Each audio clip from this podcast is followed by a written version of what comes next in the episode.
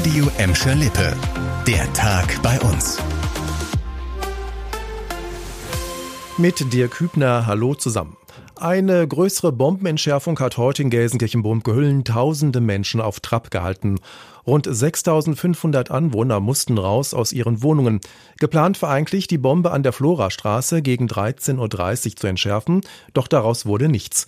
Weil uneinsichtige Anwohner partout ihre Wohnungen nicht verlassen wollten und die Polizei eingreifen musste, hat sich das Ganze um Stunden verzögert. Erst um kurz vor 16 Uhr konnte der Entschärfer loslegen, mit Erfolg. Um kurz vor halb fünf wurden die Sperrungen dann aufgehoben und die Menschen durften zurück in ihre Wohnungen. Die amerikanische Fliegerbombe aus dem Zweiten Weltkrieg war Mitte der Woche in einer Schrebergartenanlage an der Florastraße entdeckt worden. Eigentlich sollte sie schon gestern entschärft werden. Bei der Freilegung stellte sich aber heraus, dass der Blindgänger größer war als gedacht. Weil es sich um eine 10-Zentner-Bombe handelte, musste die Stadt Gelsenkirchen den Evakuierungsbereich deutlich vergrößern. Wieder hat es bei uns einen Brand auf einem Bauernhof gegeben. An der Konrad-Adenauer-Allee in Gladbeck stand in der Nacht eine Scheune in Flammen.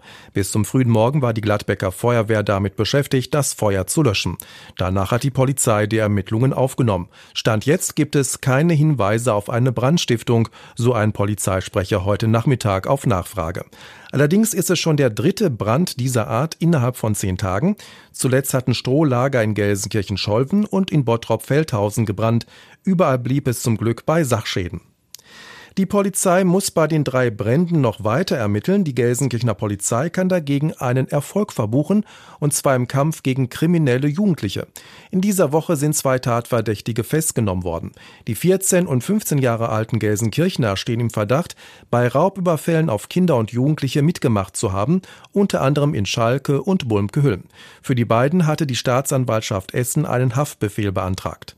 Seit Monaten gibt es in Gelsenkirchen eine Serie von Raubüberfällen Diebstählen und Körperverletzungen durch Jugendliche. Deshalb hat die Polizei ja auch eine Ermittlungskommission eingerichtet. Die Beamten konnten bis jetzt schon acht Tatverdächtige schnappen. Und auch hier geht's um die Polizei, auf deren Einkaufsliste steht eher etwas Ungewöhnliches, nämlich Speiseöl. Damit will man sich auf mögliche Aktionen von Klimaaktivisten vorbereiten. Die Gelsenkirchener Polizei hat fürs Erste einen Vorrat von 30 Litern angeschafft. Im Präsidium Recklinghausen, das für Gladbeck und Bottrop zuständig ist, wird gerade noch geplant, wie viel Öl gebraucht wird.